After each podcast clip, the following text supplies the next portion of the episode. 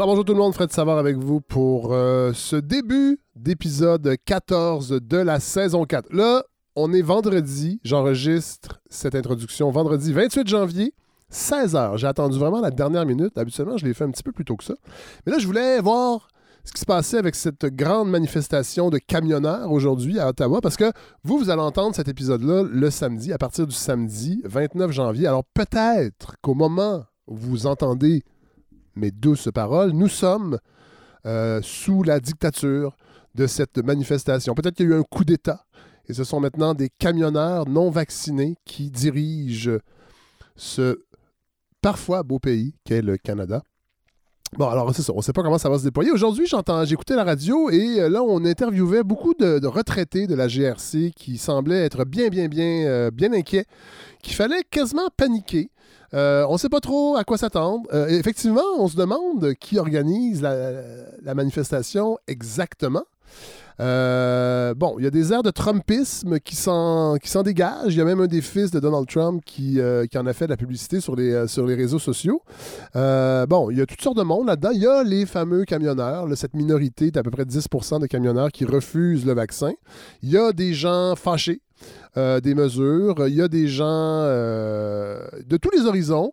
J'ai pas le nombre pour l'instant. On parle de peut-être les estimations disait qu'on attendait à peu près 2000 personnes.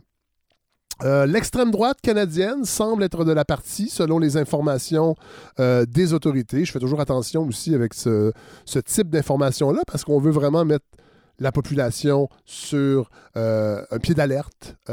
J'ai vu beaucoup de drapeaux du Canada et des drapeaux sudistes sur les mêmes pick-up. Ça, c'était bizarre. Pas beaucoup de, de drapeaux québécois. J'en ai pas vu beaucoup. Euh, ça, ça fait changement. Hein. Euh, il y a d'ailleurs pas beaucoup de chroniqueurs du rock qui l'ont remarqué, malheureusement, parce que est-ce que je peux vous dire que si on avait vu une majorité de drapeaux du Québec, on aurait encore euh, parlé de l'extrême droite québécoise et la, fermeture d'esprit séculaire de cette province francophone. Mais non, là, on voit beaucoup de Canadiens euh, fâché. 5 millions de dollars ont été amassés en sociofinancement. J'imagine que c'est pour compenser euh, pour tous les désagréments causés par, euh, par cette minorité-là qui va empêcher le 90% de camionneurs vaccinés de faire son travail et de livrer euh, les marchandises à temps parce que j'ai entendu entre autres Gérard Deltel qui disait que ben, ça, c'était bien inquiétant puis il fallait que le gouvernement Trudeau recule parce qu'on euh, allait avoir des, des, étagères vides dans les épiceries. bon, Justin Trudeau a été très ferme, un peu, un peu jambon comme fermeture. Je pense qu'on aurait pu montrer une certaine ouverture parce que Bon, évidemment, ça nous horripile que des gens qui refusent de croire au vaccin manifestent, mais là-dedans, il y a aussi des, il y a aussi des, revendications qui sont légitimes. Moi, je pense qu'on ne peut pas complètement mettre de côté toute cette grogne et euh, traiter les gens de complotistes. Il y en a là-dedans, évidemment, euh, mais je pense quand même qu'il y a quelque chose qui doit être entendu. Comment, je ne sais pas, parce que je sais que c'est très challengeant. Euh, moi, comme citoyen, quand je lis des trucs comme ça, quand je suis même directement euh, exposé à ces arguments-là, -là, c'est vraiment difficile. Euh, mais je pense que je pense que, puis, je me mets à la place des politiciens aussi, c'est pas, pas évident non plus d'avoir à composer avec ça. On rappelle quand même que l'obligation vaccinale des camionneurs, elle est effective au Canada, mais aussi aux États-Unis. Et j'ai pas l'impression qu'il y a des manifestations de la sorte aux États-Unis. Euh, heureusement, aujourd'hui, j'ai vu beaucoup de témoignages de camionneurs euh, vaccinés qui, eux, ne se dissocient complètement de ces manifestations-là, puis qui se disent, ben c'est normal, on est en pandémie, puis moi, je travaille des deux côtés de la frontière, puis j'accepte la vaccination, puis ça devrait être ça pour tous ceux qui travaillent euh, sur les camions. Ça, c'est drôle, il y a Elon Musk qui a salué le courage des camionneurs canadiens. Évidemment, il y a plusieurs manifestants qui ont relayé l'information. C'est quand même assez ironique quand on sait que Elon Musk rêve, dans un avenir très, très proche, de crisser dehors tous ces camionneurs pour les remplacer par des camions sans conducteur. Bon, là-dedans, il y a aussi tout un pan d'un discours anti-médias traditionnels, anti-science. Euh, là, je pense qu'éventuellement, entre autres, la façon dont les politiciens se sont servis de la santé publique, on l'a vu au Québec, entre autres, avec François Legault, je pense que ça a semé une partie de ces graines-là, puis il va falloir y réfléchir. Avec des anthropologues des sciences, avec des historiens, avec autre chose que seulement des docteurs en santé publique et des politiciens. Mais je pense qu'il y a une certaine faillite de ce discours-là qui a mal passé, qui a été mal utilisé à des fins parfois politiques et qui a au bout de deux ans de cette fatigue pandémique, noyer un peu euh, le message scientifique. Euh, et là, je vais vous parler de quelque chose qui est arrivé euh, mercredi qui, m'a interpellé. Ce texte de Francine Pelletier dans Le Devoir. C'est une histoire assez folle quand on y pense. là, vous retrouverez. Ben, en fait, vous allez retrouver le texte en partie. Il a été corrigé depuis, mais quand même. Je veux qu'on revienne là-dessus parce que Francine Pelletier a publié un texte dans Le Devoir, La pandémie revue et corrigée. Euh, et là, il y a le docteur Mathieu Nadeau-Vallée qui, lui, euh, sur les médias sociaux, euh, vous le connaissez peut-être, c'est celui qui c'est un jeune médecin qui déconstruit le discours anti-scientifique sur euh, la plateforme TikTok, entre autres, euh, depuis, presque le début de la pandémie. Euh, son nom, je pense, son, son compte, c'est Walmart Trudeau. Un étrange personnage. de toute façon, j'ai quelques extraits, là. vous allez pouvoir l'entendre si vous ne le connaissez pas. Et lui a vraiment réagi à cet article-là. Il l'a démonté point par point. Là, on fera, ne fera pas tout le, le, démontage, mais quand même. je lis quelques extraits du texte de Francine Pelletier paru mercredi.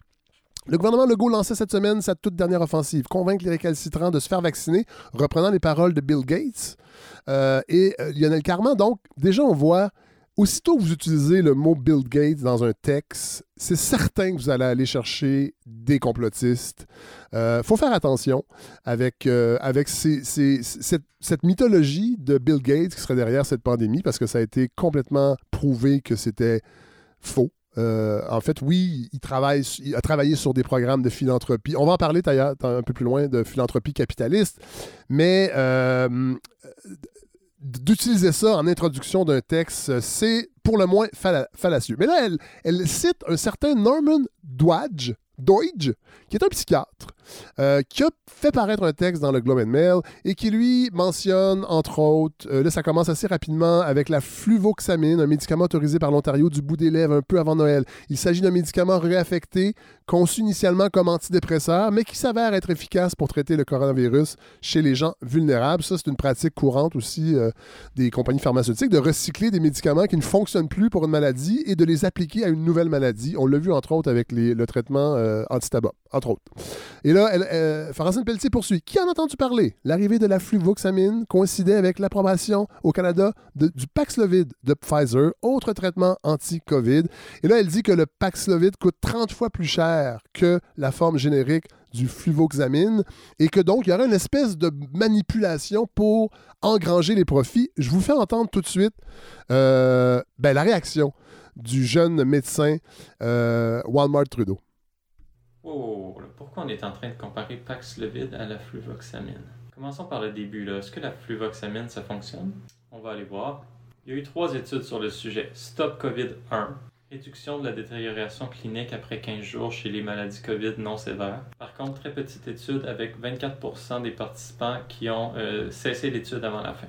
Stop COVID 2, ici plus de 700 participants mais ça a été stoppé pour futilité des données, avec un taux d'infection et une efficacité du traitement qui était plus faible que celle attendue. Troisième étude, Together, 1500 patients, réduction des patients qui passent plus de 6 heures à l'urgence pour la COVID ou qui sont admis dans un centre tertiaire. On parle de 11% dans le groupe fluvoxamine et 16% dans le groupe placebo, donc pas de très grande réduction, mais quand même. Par contre, tous les issues secondaires étaient non euh, significativement modifiés par la fluvoxamine, incluant les hospitalisations, il n'y en avait pas moins euh, dans le traitement fluvoxamine, et aucune différence dans la mortalité quand on analyse par intention de traitement. Bon, il y a tout un paragraphe de critique de cette étude-là, je vous invite à aller le consulter, c'est sur le site du NIH. Aussi, le groupe fluvoxamine euh, était moins adhérent à la thérapie et avait plus d'effets secondaires que le groupe placebo. Bref, la recommandation officielle, il n'y a pas assez d'évidence pour suggérer ce traitement. Il faut des meilleures études. Même chose ici. Le Paxlovid, lui, il a passé toutes les études puis a démontré une efficacité d'environ 90% à prévenir une maladie sévère. On n'est pas du tout dans le même cours d'école. Je vois même pas pourquoi on cherche à les comparer dans cet article ici. Bon, je m'excuse. Là, les, coupures, là, c'est pas moi, hein, le montage, c'est euh, le docteur euh, Nadeau-Vallée qui, a assuré son témoignage. C'est un peu long, ça sera, l'extrait le, plus long, mais c'est pour montrer comment Ben, comment Francine Pelletier a écrit un petit peu n'importe quoi. Euh, elle poursuit ensuite. On a dit l'efficacité des vaccins Pfizer et Moderna, qui au départ faisait rêver autour de 95% a baissé à 39 42% après seulement six mois d'utilisation. Avec l'arrivée de chaque nouveau variant, celle-ci est appelée à baisser davantage. Et là, Walmart Trudeau répond immédiatement. L'efficacité des vaccins Pfizer et Moderna, qui au départ faisait rêver autour de 95 a baissé à 39-42 après seulement six mois. L'efficacité à quoi? Combien de doses? Il faut être précis quand on fait du journalisme. Même avec Omicron, avec trois doses, on a 90% d'efficacité contre une maladie sévère. Avec deux doses, on a entre 50 et 70% d'efficacité contre une maladie sévère. En termes d'efficacité contre une infection, avec deux doses, c'est à peu près 10%. Puis avec trois doses, on augmente jusqu'à environ 80% aucune idée de où ça sort 39-42 Bon, et là, Francine Pelletier poursuit. On a découvert aussi que la nature de ces vaccins qui ne ciblent qu'une partie du virus, la protéine de spicule, encourage la prolifération de variants. Réponse du docteur. On a découvert aussi que la nature de ces vaccins qui ne ciblent qu'une petite partie du virus, la protéine spicule, encourage la prolifération de variants. Complètement faux. En fait, c'est totalement le contraire. Plus on vaccine, moins on a de variants. Les variants se créent quand ils se répliquent. Les vaccins diminuent la réplication des virus. Delta et tous les autres variants d'avant sont apparus avant les vaccins. Omicron et ses sous-variants sont apparus dans des pays en développement très très peu vaccinés et très fortement immunosupprimés. Et Francine Pelletier qui poursuit ensuite avec une fameuse étude relayée beaucoup beaucoup par le mouvement complotiste, euh, une étude euh, israélienne. Je vais tout de suite vous faire entendre le médecin euh, qui déconstruit et qui va lire un passage lui aussi de Francine Pelletier qui va déconstruire cet argument-là. Ici, on cite encore le docteur Douage qui est psychiatre, mais on n'a toujours pas parlé à un immunologue. Rigueur journalistique, s'il vous plaît. Une étude israélienne démontre que les gens non vaccinés qui ont eu la COVID sont 27 fois moins à risque d'être réinfectés que les gens vaccinés et sont 9 fois moins à risque d'être hospitalisés. On parle bien de cette étude qui a été publiée en août et toujours pas révisée par les pairs? Si on pense à la même étude, il faut savoir que c'est une étude rétrospective. Les études rétrospectives sont sujets à plusieurs biais. De mon côté, j'ai trois études prospectives qui démontrent exactement l'inverse, surtout avec Omicron la réinfection est très fréquente et il vaut toujours mieux rencontrer le vaccin avant de rencontrer le virus. Toujours. Parce qu'en gros, le texte de Francine Pelletier, c'était pour dire qu'il y avait un discours unique, qui était pro-vaccin, puis qu'il fallait aller plus loin que ça. Puis, bon, il y a quelque chose de valable là-dedans, je pense, à se poser des questions, mais on ne peut pas faire comme ce qu'elle a fait, amener une kyrielle d'arguments qui sont qui n'ont pas été contre-vérifiés, qui sont pris un peu à gauche et à droite par des gens qui ne sont pas des spécialistes euh, en épidémiologie, entre autres. On parle d'un psychiatre ici, le docteur Dwadge. Et, et là, on se demande pourquoi ce texte-là est publié. Et et, sur le coup, je vois la réaction du docteur, les médias sociaux s'enflamment, et pas longtemps après, Boris Prou, qui est journaliste au devoir, qu'on a déjà entendu ici à la balado, qui remercie euh, le docteur Nadeau-Vallée et qui, qui rappelle quand même que la chronique de Francine Pelletier est effectivement une chronique, ce n'est pas un texte journalistique et qu'il faut faire attention.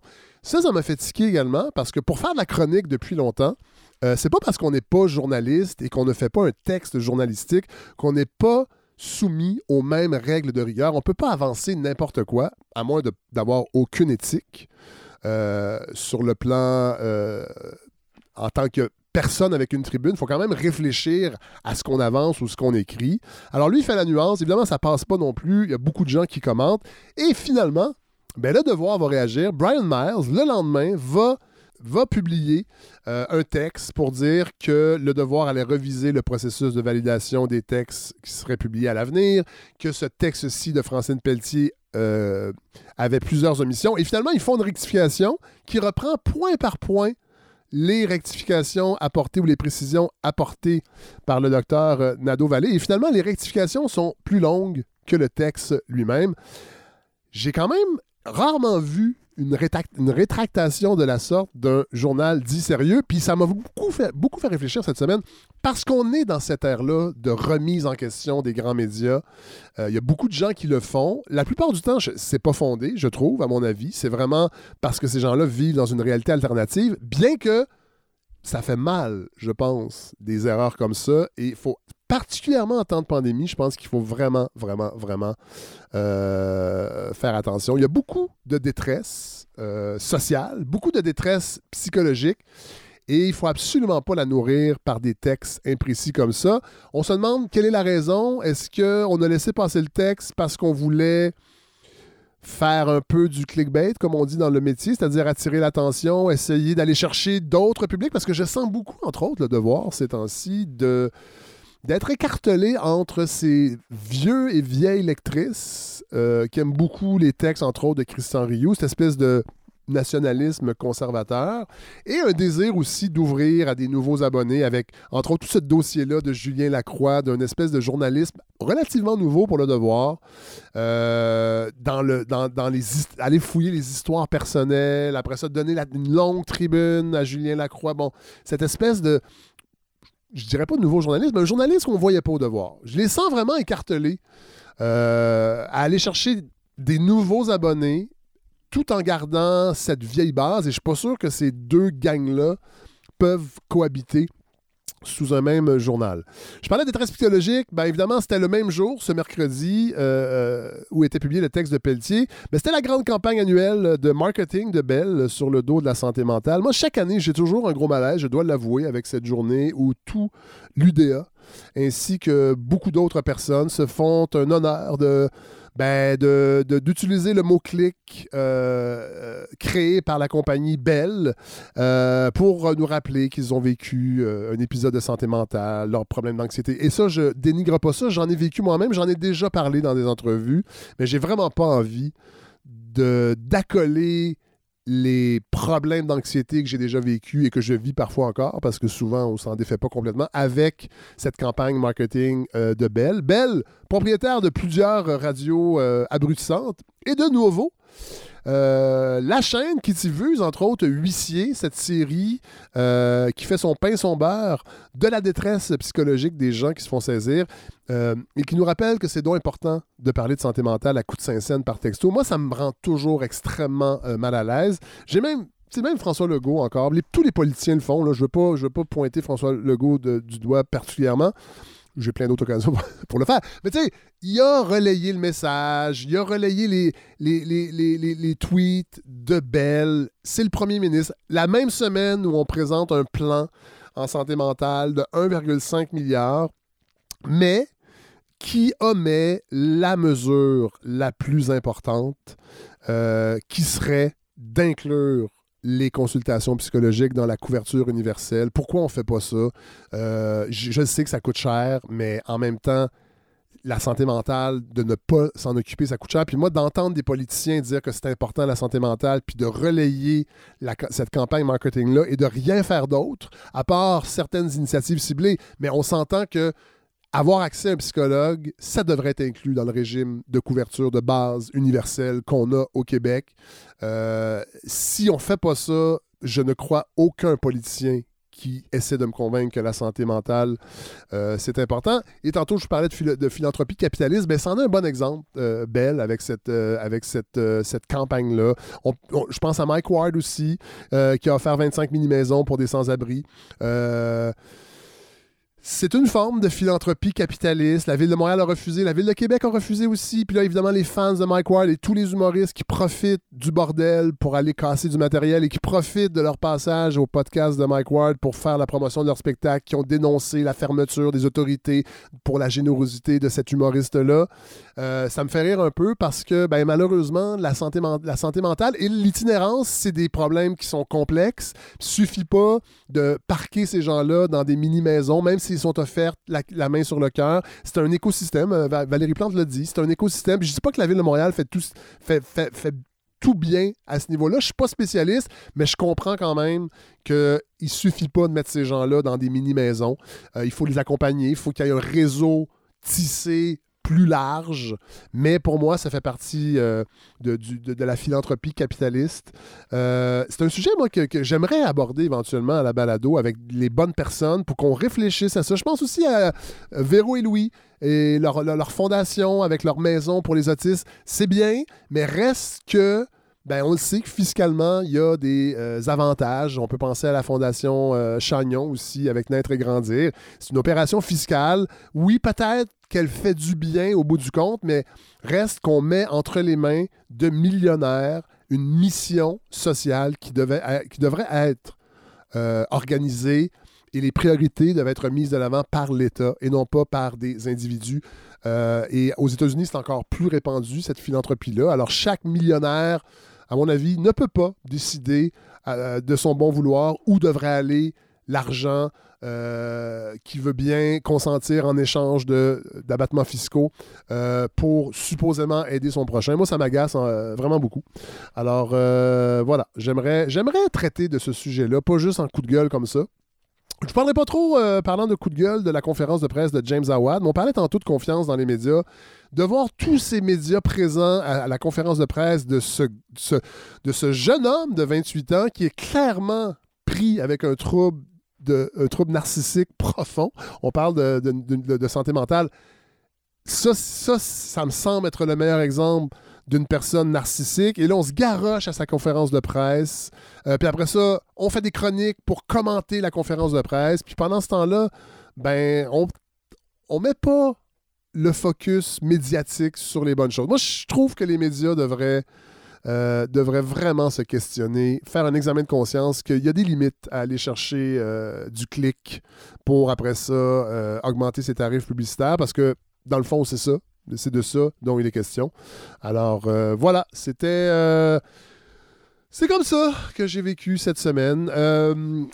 On va aller rejoindre nos chroniqueurs cette semaine. Je suis content parce qu'on retrouve Hélène Faradji. Entre autres, on va, retrouver Godefroy Lorando un peu plus tard. Je rappelle pour les gens qui veulent supporter le projet, c'est en plein le moment. Ça, ça aiderait ma santé mentale aussi. que l'objectif avance. On vient de dépasser les 76% euh, Donc, euh, si vous aimez le projet, euh, vous le supportez. Vous allez sur lefredsavoir.com. Vous pouvez faire vos participations financières soit mensuelles, soit en don unique pour la saison qui va se terminer au mois de juin.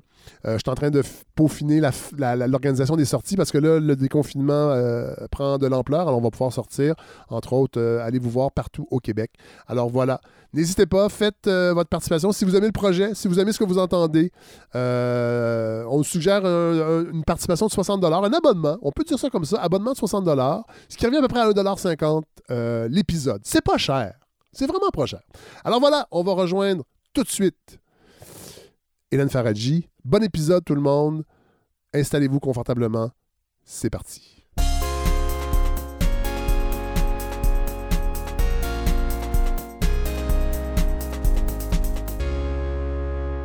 Oh, c'est un grand plaisir de retrouver Hélène Faradji une première fois en 2022. Salut! Salut Fred! Comment allez-vous, Hélène? Euh, j'ai envie de vous retourner la question. Vous, votre déprime, elle va comment? Euh, elle est flottante. Ah oui, ah oui, non, la, mienne, elle est carabinée. Hein. Ah ouais. Hein? Euh, oh là là, oh là là, quel début d'année de merde quand même. Je suis obligée de m'approprier le mot de Casabonne parce que c'est c'est le grand 8 de la misère. Ça n'a aucun bon sens. Oui, vous dites, excusez-moi, euh, vous dites le mot de Casabonne ou Cambronne? Ouais, bah, je pense qu'on peut le rebaptiser. Hein, on va, on va l'appeler le mot de Casabonne maintenant. Euh, non, mais c'est vrai, euh, on, est à, à l'aube d'une troisième guerre mondiale, puis nous, on envoie Mélanie Jolie on n'est plus capable Ça, c'est pas gentil. non, c'est pas gentil, effectivement. Oh, quelle est... Oh, elle est méchante. On n'est plus, on plus capable d'envisager l'avenir à plus de 24 heures et nous, notre gouvernement bah, agit comme une poule pas de tête. Hein. On saute d'un dossier à l'autre sans rien régler en disant soit c'est pas de notre faute, soit il y a de la lumière au bout du tunnel on n'a plus de culture vivante et on regarde les tarifs de Netflix augmenter sans rien dire. Ouais, mais là, il paraît que ça va pas bien, Hélène, Netflix. Hein? Vous savez, ils ont, perdu 30 en bourse? Partout dans le monde, sauf au Québec. Hein? Au Québec, ça va quand même très très bien parce que c'est le seul endroit dans le monde où ils ont augmenté leur nombre d'abonnés en 2021. Est-ce que le contenu québécois, qui n'est pas si abondant, mais il y en a un petit peu quand même, il y a des humoristes. Euh. Alors c'est ça, ils ont peut-être ajouté, je ne sais pas moi, mettons 0,0001%. Peut-être que ça a attiré les gens, mais ça reste incompréhensible. Mais c'est peut-être à cause de tout TV, hein? Franchement. c'est un préjugé que vous avez. Non, non, je suis abonné. Je suis abonné. Euh, mais non, mais. Ben, en fait, de toute façon, je pense c'est quoi les parts de marché de Tout TV, c'est 8%, Je voyais un article cette semaine dans les journaux, je pense que c'est Richard Terrien dans Le Soleil qui en parlait. Euh, mais c'est parce que Tout TV, l'extra, mm-hmm. t'as seulement les émissions d'avance. Il n'y a pas tant de contenu. Ben, la section cinéma est quand même pas si mal. Ah, peut-être. C'est vrai que j'ai pas tendance à aller voir cette section-là. C'est vrai? Il y a, bon point. Il y, a beaucoup, il y a beaucoup de films, puis il y a même une section court-métrage, ce que les autres n'ont pas. Ah, ça, c'est intéressant. ah, bon. Hein, c'est bien de dire ça, Hélène. Oui, oui, non, euh, je, je, je défends pas ma, ma, maison mère, mais quand même. Pour ça, il faut être honnête. Bon, d'accord. Mais pendant tout ça, là, pendant toute cette misère qui nous, qui nous accompagne, ben, moi, j'ai l'impression que nous, on sèche, on s'atrophie, on est en train de vivre des vies qui sont ridiculement petites. En fait, on vit dans nos têtes et ça fait du bien à personne. Je me suis dit que pour commencer cette première chronique de 2022, j'allais vous offrir 25 secondes d'un présentateur de journal mexicain qui pète un plomb, qui pète littéralement un plomb, qui se met à hurler contre les anti-masques parce qu'il en peut plus, comme nous. Et vous allez voir, ça soulage un peu. Ustedes, malditos antivacunas, bola de imbéciles, ya déjense de fregaderas y por lo menos pónganse el maldito cubrebocas y dejen de estar fregando al mundo. Si tú, antivacunas, eres un imbécil, ponte el cubrebocas. Voilà. Je, parle, je parle pas espagnol. Non, mais vous avez mais je compris comprends. Ouais, c'est ça. Moi, j'ai reconnu imbécile puis euh, protège-bouche. Est-ce que j'ai compris Anculo? Non, je pense pas. non, non, non. Je, suis allée regarder la traduction euh, littérale. Il n'y a pas de gros mots là-dedans. Mais non, Hélène, Hélène, Hélène, laissez-moi rêver. J'ai entendu Anculo. Très bien. mais enfin, ça nous fait évacuer un petit peu le méchant. Ouais. Et je me suis dit, on peut commencer comme ça à réfléchir un petit peu plus sereinement à ce qui nous arrive. Et, tout cet enfermement là des derniers mois, ce début d'année complètement ridicule, euh, ce journaliste même qui clairement s'est quand même assis bien carré sur son devoir de réserve et de neutralité, ben, moi, ça m'a fait réfléchir à quelque chose, quelque chose qui a trait à l'image publique, à ce qui résume une personne, ben, celle qui accepte d'avoir une image publique en tout cas, ce qui la résume pour le reste du monde, même si c'est quelques traits grossiers. Je, suis obligée de constater qu'il y a quelque chose de nouveau. Ah. Hein. c'est comme, comme si on avait shifté collectivement. Depuis deux mois, ce qu'on voit émerger publiquement, mondialement, c'est des nouvelles images, des images de méchants, de ah. vilains, comme dans les films, mais pour de vrai. En fait, au cours des deux derniers mois, ça s'est cristallisé parce que d'un côté, on a eu des disparitions vraiment démoralisantes de gens qu'on peut considérer comme des héros. Il y a eu Desmond Tutu, hein, euh, héros de la lutte contre l'apartheid. Sidney Poitier, premier homme noir à avoir eu un Oscar. Jean-Marc Vallée, un des nôtres qui a réussi à charmer Hollywood. Karim Ouellet, évidemment, tendre et ironique, ça nous a brisé le cœur. Gaspard Huliel, qui était beau comme un cœur, magnétique à l'écran, qui jouait tout le temps des rôles plein de failles, de vulnérabilité. Mais la pandémie, elle a aussi fait émerger quelques belles images inspirantes, bienveillantes. Euh, le colosse au cœur ouvert, Laurent Duvernay tardif. Euh, l'extraordinaire girl crush de pas mal toutes les filles que je connais, Farah Alibé. Tout ça, c'était beau. Ça faisait un, un, panthéon positif, lumineux. Ça aurait été tellement bien si ça avait été que ça. Sauf que, en même temps qu'eux et elle, de l'autre côté, bah, a aussi débarqué dans notre paysage médiatique le yang de tout ça. Les influenceurs de Sunwing, euh, le comité olympique chinois. Hélène, Hélène j'ouvre une parenthèse. Aujourd'hui, il y avait la conférence de presse de James Awad. J'ai halluciné. Vous avez vu qu'il a demandé aux journalistes aucune question follow-up ah sous peine d'être exclu en fait, de je la conférence. Je comprends même pas pourquoi tant de journalistes se sont déplacés? Ce gars-là ah. est un pervers, ben, peut-être pas pervers, mais narcissique, en tout cas, ça c'est ah, sûr. C'est sûr. Ah oui, c'est sûr et euh, certain. À côté, à côté, il avait mis des drapeaux, j'ai vu des images, il avait mis des drapeaux derrière lui, comme si c'était un chef d'État. Euh, et dans le fond, il va menacer de poursuite les compagnies aériennes qui ont refusé de le ramener. Je veux dire, il y, a, une enquête fiscale à faire sur ce gars-là. Oh, commençons par ça, puis arrêtons de se déplacer à ces conférences de oh, presse. que j'ai hâte de voir les conclusions de ces enquêtes-là. S'il y, en a. Oui, s'il y en a. Ben, je pense que oui, là, il a agacé suffisamment de monde. Euh, pour que ça arrive. Donc, il y a lui, euh, il y a sa troupe d'influenceurs, il y a le comité olympique chinois, il y a Novak Djokovic, il y a Anne, Anne Casabonne, Guillaume Le Métis-Vierge, euh, les camionneurs non vaccinés, la pâtissière de Jonquière vous le voyez, le combat symbolique entre le bien et le mal qu'on est en train de vivre. Hein. Et si vous avez regardé Don't Look Up, comme la moitié de la planète, ben, vous savez que narrativement, on n'est plus du tout dans le triomphe du bien contre le mal. En ce moment, dans les séries, les films, le bien gagne plus puis fuck votre réconfort. D'ailleurs, à ce sujet beaucoup plus démoralisant, mais beaucoup plus satisfaisant que Don't Look Up, je vous conseille, si vous avez euh, Amazon Prime, le film Un héros de Asghar Farhadi qui vient d'arriver, un, réalisateur iranien, celui qui avait fait une séparation. Dans ce film-là, Un héros, c'est l'histoire d'un homme qui essaye de faire le bien, qui essaye de faire une bonne action, mais qui vit dans une société qui est tellement paranoïaque et inquisitrice, l'Iran, qu'il n'y parvient pas. C'est un film remarquable. Je vous invite vraiment à aller le regarder. Vous n'avez pas aimé, Hélène, excusez-moi, vous n'avez pas aimé euh, Don't Look Up? Ah, j'avais, j'avais, j'étais, je suis contente que vous me demandiez parce qu'on dirait que j'en ai pas assez parlé. Non, j'ai pas ah! aimé Don't Look Up parce que je trouve que le seul, la seule chose contre laquelle Adam McKay n'exerce pas d'ironie, c'est la religion puis la famille. Et ça m'emmerde. Ah ouais. Hein? Parce que tout, le, tout le reste, c'est ironique. Moi, je l'ai pas vu, là, mais tout le reste, c'est ironique. Tout le reste, tout, tout, tout, tout, tout. il tape, il tire à boulet rouge sur absolument tout. Les médias, la science, la façon dont on se comporte socialement, tout, tout, ah tout, tout, tout. On prend pour son grade. Sauf dans la dernière séquence où ce qui est préservé de son ironie, c'est la religion. La religion, une prière à Dieu, qui est un moment de pureté eh et une réunion de famille. Et ça m'agace. Voilà, c'est dit. Non, mais c'est bien de le dire, effectivement. Puis la famille, là, à un moment donné, là. Ben, on peut s'en revenir?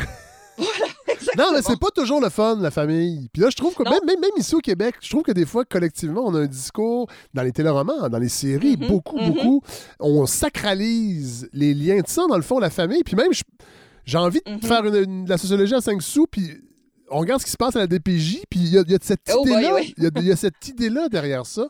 Moi, ça m'interpelle. J'ai réfléchi à ça. Euh, je sais pas qu'est-ce que je pourrais faire, là, mais j'ai une série peut-être. Euh, en tout cas, mais sur la famille, ben, ben, sur la famille, mais à l'inverse de ce qu'on entend tout le temps. La famille mm-hmm. comme quelque chose d'oppressif parfois et de la famille. Euh, famille je vouais, on dirait que c'est un peu, c'est un peu passé de mode. Je salue ma mère d'ailleurs qui nous écoute peut-être. Bonjour maman de Fred. Nicole, qu'elle s'appelle. Bonjour Nicole. Euh, mais ouais, non, la famille, euh, comme c'est souvent un trait du cinéma américain, hein, d'ailleurs, de se refermer sur les valeurs conservatrices, traditionnelles. Face à la peur de l'extérieur, la peur du monde. Je trouve que Don't Look Up fait vraiment partie de ces films-là, comme on en a vu plein. Toute cette vague des films de Judd Apatow, c'était la même chose. On se sous prétexte de faire rire, en fait, on véhicule des valeurs qui sont extrêmement traditionnalistes. Mais, mais bon, euh, c'est un, autre débat, on y reviendra à, d'autres moments. Donc, on est là avec notre monde en noir et blanc. D'ailleurs, même le côté sombre, hein, c'est élu des méchants euh, avec cette pétition contre Julie Snyder, vous avez vu? Ah oui, mais en fait, j'ai vu passer sur les réseaux sociaux. Moi, j'essaie de pas. En fait, je suis pas capable d'écouter le, talk show de Julie parce que c'est toujours des malaises. ouais, ben là, apparemment, on a créé. C'est comme un freak show à chaque soir. Puis c'est vraiment malaisant là, de ce que j'ai compris, elle demandait à des enfants de parler de leur rapport à la vaccination et, À, la COVID, et ça a déclenché euh, tout un tollé chez les anti-masques, ben etc. Bref. Mais tout ça, donc, ça m'a fait réfléchir à c'est quoi notre rapport avec les idoles, avec ceux et celles que notre monde choisit comme héros et comme vilains? Puis pourquoi, au fond, est-ce qu'on a besoin de modèles? Parce que quand on prend quand on prend la parole publiquement, ça vient avec des responsabilités, dont celle de devenir, malgré soi, un modèle, un repère, un point de vue sur le monde qui est amplifié. Et donc, pourquoi est-ce qu'on permet collectivement à tout ça d'émerger? En principe, avec l'âge, normalement, ben, ça devrait changer. Parce que normalement, plus on vieillit, moins on devrait être sensible à ça, parce que maturité, ben connaissance de soi, équilibre, etc., etc. Bon, moi, plus je vieillis, plus ça me semble hors d'atteinte, mais c'est une autre question. Soyez patiente. Oui, c'est ça.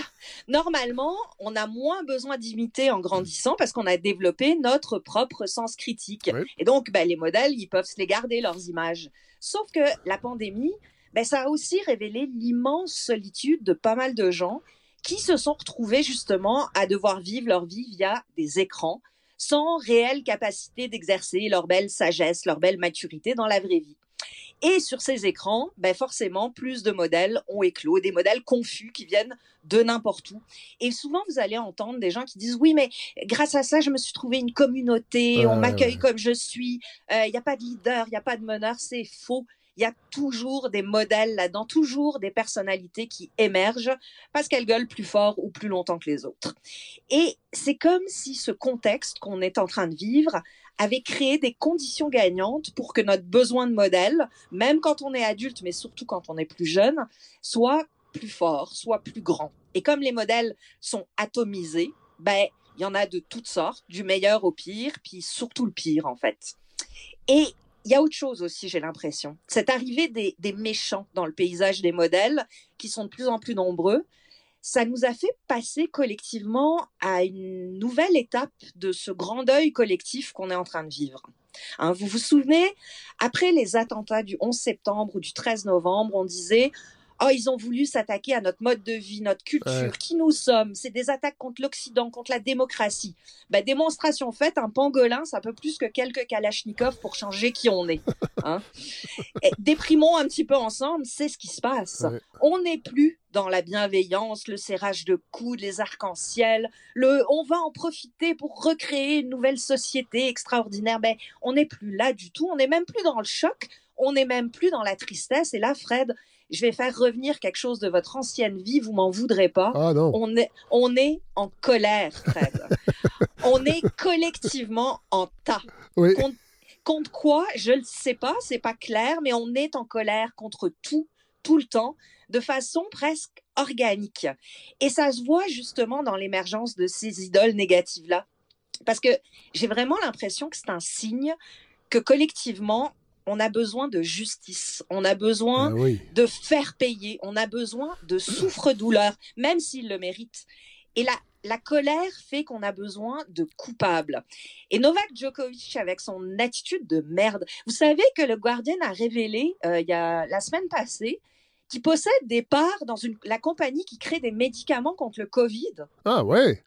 Mon Dieu, j'ignorais ça. Plus, en plus de son attitude de ah, ben, ben, Hélène, vous ouvrez une parenthèse que j'aimerais, euh, en fait, euh, mettre mon pied parce que, bon, moi, j'ai déjà été un gros fan de tennis quand j'étais plus jeune. J'ai joué, j'ai pris mm-hmm. des cours de tennis. J'ai mm-hmm. joué, bon, j'ai, moi, à l'époque d'Ivan Lendl, je regardais les, ben tournois. Moi, c'était mon joueur préféré. J'ai décroché, tout ça, bon. Puis aujourd'hui, je trouve que, bon, oui, je sais qu'il y a des Québécois qui sont là, Félix euh, Auger, bon. Mais ces gens-là mm-hmm. sont tous aussitôt qu'ils peuvent le faire, inscrits dans des, paradis fiscaux pour ne pas payer d'impôts. Euh, je trouve mhm. que sur le plan citoyen corporatif, j'ai écouté une, chronique de, de Marie Saint-Victor sur Léla Fernandez qui, euh, qui, qui, qui, a plein de contrats de marketing. Oui, elle trouvait ça extraordinaire. Puis c'était, mon Dieu, que c'est un modèle inspirant. J'ai vu sa pub pour le téléphone Google. Elle n'est pas mhm. très bonne. Elle est jeune. elle joue au tennis. C'est Mais on peut s'arrêter des fois d'avoir cette fascination infantile pour les athlètes professionnels en général. Puis là, je parle du tennis parce qu'à Radio Cannes, tout le monde aime le tennis, tout le monde en parle euh, mm-hmm. sur les médias sociaux. Marie-Louise Arsenault, les aux nouvelles, bon, on est tout content. Puis, hey, c'est des individus. C'est correct, là, ils jouent au tennis, ils ont le droit. Mais tu sais, c'est des gens qui ont été formés avec des fonds publics dans des académies, puis qu'ils ont la possibilité de se détacher de leurs responsabilités sociales et d'aller s'inscrire, moi, ça me gosse. Puis Djokovic est le bon exemple. Je dis pas que ce sont tous ah, des gens comme lui, mais c'est ben oui, c'est pire, évidemment. C'est le pire. Ben oui, c'est le pire. Mais c'est le profiteur numéro un. Hein. Oui, tout à fait. en tout cas, je voulais juste. Je suis un peu tanné qu'on nous serine les oreilles avec, les, avec le tennis. Je suis une fan de tennis, mais il y a tout un hmm. aspect que j'aime pas, qui est justement cette façon dont certains se comportent hors du cours. Tout à et fait. Ce qui est, et ce qui est très moche, c'est que cette, cette aura qu'a maintenant Djokovic, elle ternit un peu aussi celle de, du monde tennistique entier. c'est ça qui est plate. Parce que quelqu'un comme Nadal ou quelqu'un comme Federer ou même Félix Auger oui, je, je, je, veux pas le critiquer outre mesure, mais moi, savoir que. En tout cas, là, on va nous dire que c'est pas ça la raison, mais ça tombe bien. C'est toujours des endroits où on paie pas d'impôts pour s'entraîner. Euh, moi, ça me gosse. c'est ni les premiers ni les derniers. Tout à fait. c'est vrai. Les tennisman et les tenniswomen euh, ne, font que ce que leurs conseillers financiers leur conseillent. Je sais bien, mais ils pourraient faire euh, autrement. Ils pourraient faire autrement, effectivement. On, va, on, va, écrire à Nadal. Bon, en regarde, je ferme la parenthèse. Là, je veux pas trop prendre de temps là-dessus, mais, ça, me, ça, me, ça, me, ça me gosse. C'est, je, je, comprends tout à fait votre gossage. Moi, ça me gosse quand même un petit peu plus que cette idée que Novak Djokovic, dans sa vie personnelle, dise non, le vaccin, ça m'était, bah je, j'embarque pas là-dedans, mais par contre, je vais aller faire des sous en, en, prenant des parts dans la compagnie qui crée les médicaments. ça, Ça, je trouve ça honteux. Euh, Casabonne et le Métis Vierge aussi, qui au fond ne servent que leurs propres intérêts en capitalisant sur les opinions d'une bande de suiveurs. Hein. Il, faut, il faut le réaliser. Et c'est pas des meneurs non plus. Euh, Éric Zemmour. Cela dit, cela dit Hélène, euh, Guillaume le Métis Vierge a pas était un porte-parole anti-vaccin. Lui, euh, il s'est retiré de certains, euh, certains engagements professionnels uh-huh. parce qu'il voulait pas, il attendait. Bon, je le connais pas personnellement, mais je ne suis pas, sûr que je le mettrais sur le même pied qu'Anne Casabonne, qui, elle, a vraiment switché dans le, monde obscur des, des, des, complotistes. Bien honnêtement, la poursuite de 1,5 ah million de dollars qu'il a intenté contre la presse, je trouve que c'est la petite goutte qui le fait rentrer dans la catégorie des méchants. Voilà. Eh, je, sais pas ça. Écoutez, euh, j'ai pas une hmm. opinion euh, arrêtée, mais en même temps, est-ce qu'il y a eu un certain acharnement à dévoiler des informations qui, somme toute, étaient personnelles? S'il a pas ben mis personne en danger, s'il a pas caché, parce que de ce que je comprends, il a pas caché son état vaccinal. Il a dit non, moi, je peux pas animer euh, parce que je suis pas vacciné, je me retire. Et là, il y a eu visiblement une enquête journalistique pour en savoir plus ce, que euh, rapportait, ce que rapportait cet article, c'est aussi qu'il a exigé de certains restaurants qu'on lui ouvre les portes, même si ah euh, il refusait ah de montrer son passeport vaccinal, etc. Donc cette attitude, c'est comme Boris Johnson, cette attitude d'impunité, de moi je peux parce que je suis au-dessus des autres. Je peux vous dire que dans la, dans la communauté artistique, il y a des gens vaccinés qui ont cette attitude-là aussi. Oui, ben voilà, moi j'en ai marre. J'en ai marre de ça. Euh, qui y a d'autres aussi? Éric Zemmour avec ses ah provocations de nain mal dans sa peau. la Chine, la Chine qui s'obstine à faire des Jeux Olympiques au risque de la catastrophe. Euh, Poutine qui flexe ses gros bras. Tout ça, non seulement c'est plate, puis ça nous rend en colère, mais c'est pas que des épouvantails parce que la peur, elle est bien réelle. Mais moi, ce qui me fait vraiment peur là-dedans, c'est que je me demande si cette émergence de modèles négatifs, si tous ces gens-là sont pas la preuve que notre colère est le moteur même de la montée en puissance des fachos et peut-être même du chaos. Oh. Voilà. Alors, je vous souhaite une très bonne année là-dessus. OK. Non, mais Hélène, c'est intéressant. Là, j'arrête là parce que moi, la colère, c'est quand même parfois, souvent, un moteur euh, mm. dans mon travail. Je pense que je pense qu'il y, a une dose de colère qui est nécessaire d'avoir. Ouais. Euh, je ne sais pas si c'est juste ça qui nous amène où vous pensez que nous allons, mais on va, on va, on va y revenir à ça. vous, avez semé une graine, je vais y réfléchir. Euh, mais moi, je trouve que la colère, quand elle devient collective, puis quand elle ah devient dirigée, quand, elle devient dirigée ah tout et n'importe quoi, puis qu'elle se met à bouillonner dans l'air sans qu'on sache très bien contre quoi elle est dirigée, ça devient l'essence à quelque chose d'encore plus explosif. Puis ce qui va se passer, alors je sais que, allô les auditeurs, les auditrices, vous nous écoutez samedi, donc vous avez la réponse. Mais qu'est-ce qui va se passer samedi avec les camionneurs? Ouais. euh, Je peux pas dire que je suis en pleine confiance par rapport à ce qui va arriver. Il paraît que, il paraît, j'ai vu ça passer de Émilie Nicolas sur Twitter, qui euh, des gens à la GRC qui ont dit qu'ils n'étaient pas trop inquiets de cette manifestation-là et ils n'allaient pas déployer tant de ressources parce qu'il n'y avait pas euh, d'Autochtones. Oh, mais oh. Pour vrai, euh, ça, ça, ça semble oh. euh, s'être échappé d'un point de presse d'un haut placé de la GRC. Ouais. Ben, vous voyez pourquoi on est en colère? Je tout va mal. Je sais, tout je sais. tout le monde dit n'importe quoi. hey, merci Hélène. Là, vous étiez, euh, on était à distance, vous étiez chez vous, à quelques kilomètres d'ici, mais la semaine prochaine, on a convenu là, que, bon, on déconfine de plus en plus. On allait être ensemble dans les luxueux studios de la balado dans mon sous-sol pour votre prochaine chronique. Parfait, ça sera un grand plaisir. Salut, bonne semaine. Salut.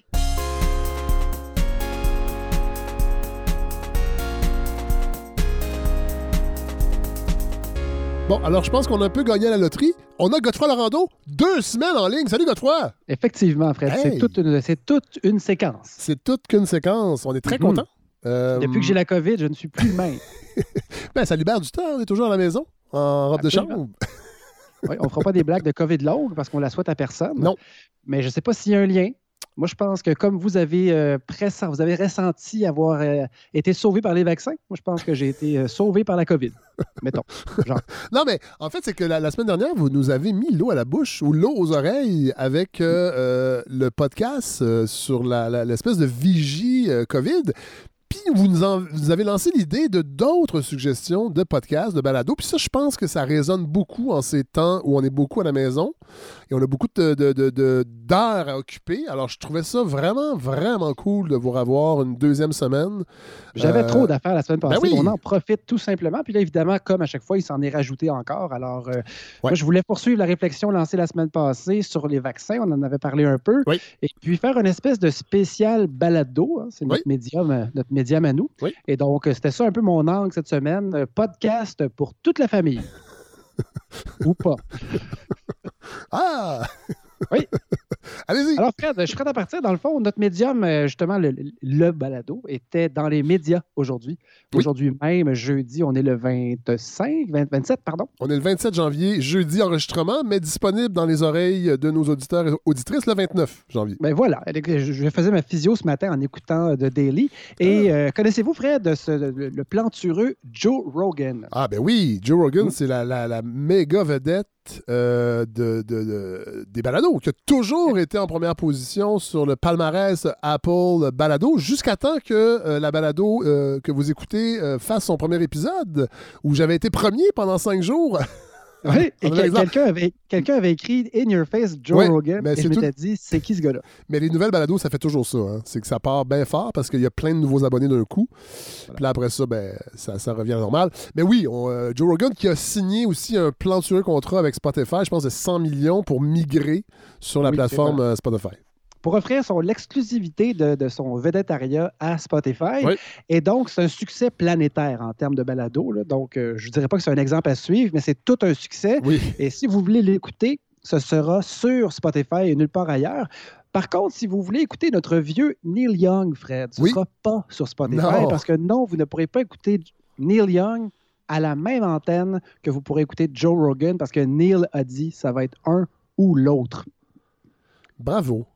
Hmm, vous connaissez Neil? Ben oui, je connais Neil. Cela ah. dit, cela dit, il faut quand même dire que, parce qu'il y a tout un débat aussi sur les plateformes, évidemment, d'écoute pour les, les, les, les musiciens musiciennes.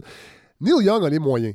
C'est ce que j'ai lu aussi. D'avoir des principes, il faut quand même le dire. Cela dit, ça n'enlève rien à la noblesse du geste, mais il est déjà millionnaire. Il n'est pas, à la, pas à la découverte de son public. Un jeune artiste pourrait difficilement faire ça. Cela dit, il y a eu des appels pour faire ça il y a quelques semaines parce que le propriétaire de Spotify, dont euh, le nom m'échappe, euh, a investi plusieurs centaines de millions de dollars dans des entreprises de surveillance euh, d'intelligence artificielle dédié aux militaires, euh, vendu en Chine, entre autres. Et euh, cette histoire-là a éclaté dans les médias. Il y a des artistes qui ont euh, appelé au boycott et plusieurs ont débarqué de la plateforme. Mais bon, c'est quand même le propriétaire de Spotify est problématique et certains podcasts, visiblement, sur son antenne aussi. Ben voilà. Alors donc, Neil Young, oui, effectivement, a les moyens de, dire non à Spotify, mais il l'a quand même fait. Alors, si ceux qui ont les moyens le font, tant mieux. Ben oui. Mais si vous cherchez Neil Young, vous ne le trouverez pas sur Spotify. Par contre, si vous cherchez euh, Monsieur Rogan, je ne sais pas si on peut l'appeler Monsieur, vous allez le trouver sur Spotify. Euh, Rogan a invité des spécialistes qui ne euh, suivent pas exactement le discours consensuel. Hein. Et puis, ça peut être vu comme de la désinformation. Notoirement, notoirement, Fred, il a soutenu l'affirmation qu'on ne devrait vacciner que les personnes à risque. C'est un ben discours qui revient souvent. moi, je suis en forme, j'ai pas besoin, je suis pas dans la, gamme de gens qui pourraient mourir. Y a-tu invité Francine Pelletier? du devoir? Sûrement pas. Sûrement pas. Ça ne serait tardé. Ça s'en vient. Mais donc, euh, il a peut-être peut invité, mais juste chez eux. Il n'a pas invité à parler à son émission. donc, ça me permet peut-être d'enchaîner avec un extrait de ma fameuse émission euh, de France Culture, La méthode scientifique, dont je parle de plus en plus. Ben oui. Euh, c'est une, émission qui existe depuis 2016. Merci à Wikipédia. Et parce que j'ai cherché sur le site de France Culture et c'est pas le genre d'information qu'on trouve. Et dans l'épisode du 17 janvier 2022, Dominique Costagliola, épidémiologiste biostatisticienne, directrice de recherche émérite à l'INSERM, était invitée, entre autres, à discuter d'Omicron et elle se moque un peu sans savoir qu'elle blasse peut-être Joe Rogan, elle se moque de cette idée que les vaccins ne servent à rien pour ceux qui ne sont pas à risque, donc les moins de 50 ans, ceux qui n'ont pas de comorbidité. Fred, c'est pas comme si à 50 ans on implosait, mais il ne faut pas se cacher euh, ce qui nous attend. Remarquez donc, euh, elle soumet des chiffres qui sont assez impressionnants. Euh, écoutez bien ça, beaucoup de gens hospitalisés n'avaient aucune comorbidité et c'est intéressant. Que avoir un facteur de risque augmente votre risque, mais si vous n'avez pas le facteur de risque, ça ne veut pas dire que votre risque est zéro. C'est-à-dire que votre risque est moindre que quelqu'un qui en a. Et je rappelle, 43% des gens hospitalisés, on peut considérer à partir de là que c'est quand même des formes sévères, avaient, avaient moins de 50 ans et aucune comorbidité. Qu'en est-il chez les enfants? Chez les enfants, c'est plus élevé. Donc le travail n'est pas publié, il est en cours par les mêmes équipes. 75% des enfants de 5 à 11 ans qui ont été hospitalisés n'avaient aucune comorbidité. Donc, des, enfants, des, enfants qui n'ont pas écouté le point de presse de M. Legault il y a quelques, quelques semaines, qui disaient que les enfants n'étaient pas touchés par la COVID. Ah, ben voilà, c'est vrai qu'ils sont très peu touchés, mais il ne faut pas s'imaginer qu'on est à risque zéro. Et puis que ben, dans, parmi les hôpitaux, donc des, des, des cohortes de 60-65% des gens qui n'avaient pas du tout de facteur de comorbidité. Et pourtant, là, ce pas ceux qui sont morts, mais c'est des gens qui ont été hospitalisés, donc qui ont, eu, qui ont eu à prendre congé, qui ont été un fardeau pour la société, au même titre que, euh, que des gens, euh, bon, par exemple, qui ont un, diabète maltraité. Euh, tout ça pour dire que le risque encouru par la personne qui prend, qui décide de prendre un vaccin ne se compare pas avec le risque d'attraper la COVID, même si vous ne faites pas partie des populations à risque. Je n'ai pas besoin de faire un plaidoyer pro-vaccin aujourd'hui. Par contre, Fred, plutôt que de partir en détail sur les vaccins, sur, parce que cette émission-là, évidemment, est extrêmement pointue, vous, vous, entendez un peu le ton de cette dame qui nous parle. On, est loin, on est loin de Joe. Euh, j'ai un autre extrait, Fred, qui nous qui nous exprime toute la profondeur de cette émission. C'est très important avec quelle musique on nous accueille au début d'une émission. Alors, écoutez ça, Fred, mon deuxième extrait.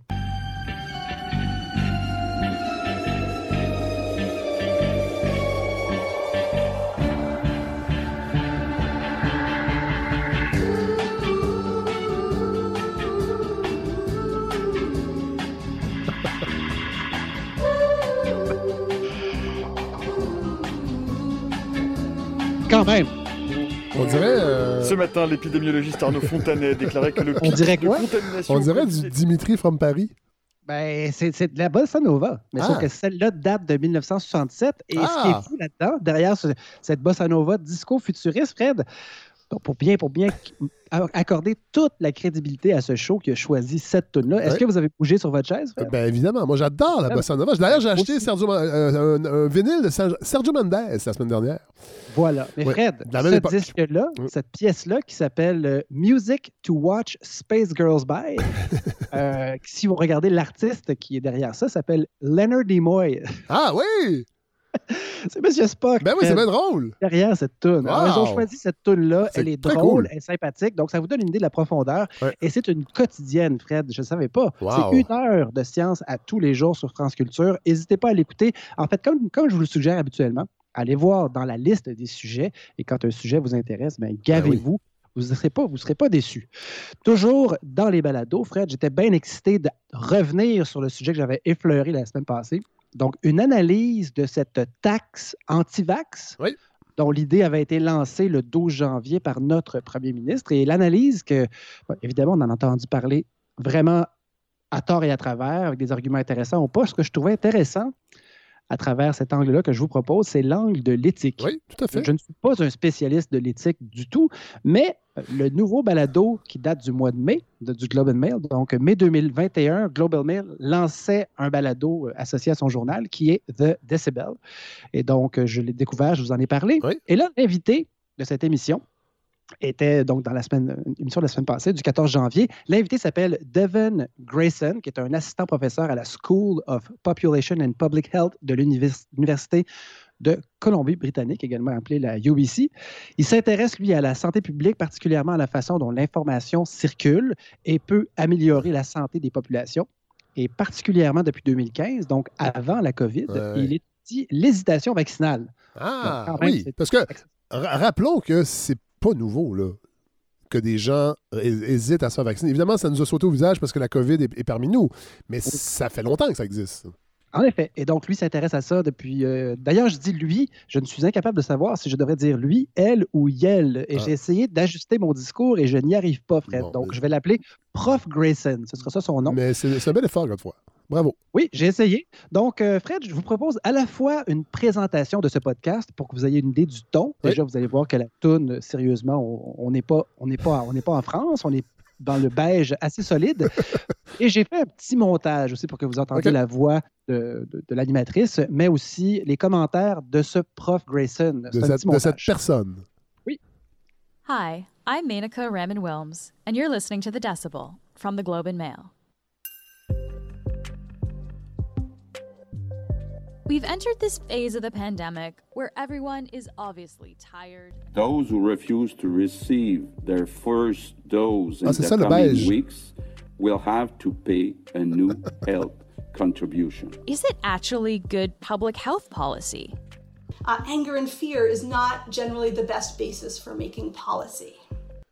They'll help Hey. us unpack how to evaluate the ethics of this latest tactic in the government's fight against COVID 19. This is the Decibel. Ah! Ah, donc on joue dans les mêmes, plate- Oui. les mêmes plates-bandes que Frontburner. euh, je- pour- juste pour le.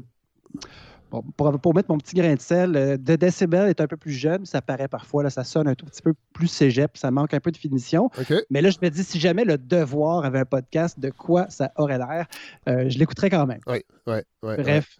Bref, The Decibel, euh, qui appartient, qui est donc produit par The Globe and Mail. Et là, on propose, euh, à travers ce professeur Grayson, quatre éléments d'analyse pour évaluer l'éthique de toute mesure de santé publique. Donc, pas forcément la fameuse taxe euh, destinée aux, anti, pas aux anti-vaccins, mais à ceux qui ne sont pas vaccinés. Euh, on, peut, on peut parler des autres mesures de santé publique qu'on commence à connaître, bien sûr. Mais donc, il propose quatre éléments. Le premier, Fred, et j'ai changé l'ordre parce que c'est le dernier que je trouvais le plus stimulant et je, je voulais qu'on en discute ensemble après. Donc, le premier, c'est l'équité de la mesure elle-même. Et donc, étant donné que dans ce cas-ci, c'est une mesure qui est financière, il- par définition, elle va être, elle va être inéquitable puisque 100 dollars ne représentera pas la même chose pour toute la population, de toute évidence. On peut se demander sur qui cette mesure aurait le plus grand impact. On- la réponse est assez simple. Par contre, ce qui est intéressant, c'est qu'il y a une autre couche d'équité derrière ça, c'est que la couverture vaccinale elle-même n'est pas offerte équitablement dans Ah, la société, ouais. même si on en rêve. Donc, c'est compliqué pour certains de s'organiser pour aller recevoir ces fameuses doses-là. Évidemment, ce n'est pas une réalité qui nous touche, nous, Fred, vous et moi, nos, nos- nos amis, mais pour des personnes qui parlent, par exemple, ni français ni anglais, aux arrivants, ou des gens qui sont physiquement isolés, qui sont Oui, très loin, oui. ou pour une raison ou une autre, qui sont difficiles à rejoindre, euh, qui ont des situations particulières, qui sont des marginaux, mais on n'est pas tous égaux devant l'opportunité même d'aller se faire vacciner. Ça veut dire qu'une punition pour ceux qui ne sont pas vaccinés ben, ne peut pas vraiment être équitable, d'autant plus si elle est financière. Ben là, on a un autre, un autre élément. Donc, premier élément sur quatre, on peut dire que, bof, on n'est pas tout à fait dans le, dans le très éthique. Il y a environ 500 000 Québécois qui sont non vaccinés en date d'aujourd'hui. Parmi ceux-là, donc, on retrouve vraiment toutes sortes de gens. Et ce, que, ce, que, ce que le professeur Grayson affirme, c'est que des interventions intenses, comme une amende pour Ouais. les non-vaccinés, euh, devraient être utilisées après avoir essayé d'aller chercher ces marginaux-là, Ouais. qui sont finalement, euh, il parlait de sondages qui ont été faits au Canada où euh, jusqu'à 10% de la population non vaccinée disait si j'avais moyen de me faire vacciner demain, je le ferais tout de suite. Ouais. J'ai rien contre les vaccins. Et donc, il faudrait aller chercher ceux-là, faire des interventions ciblées.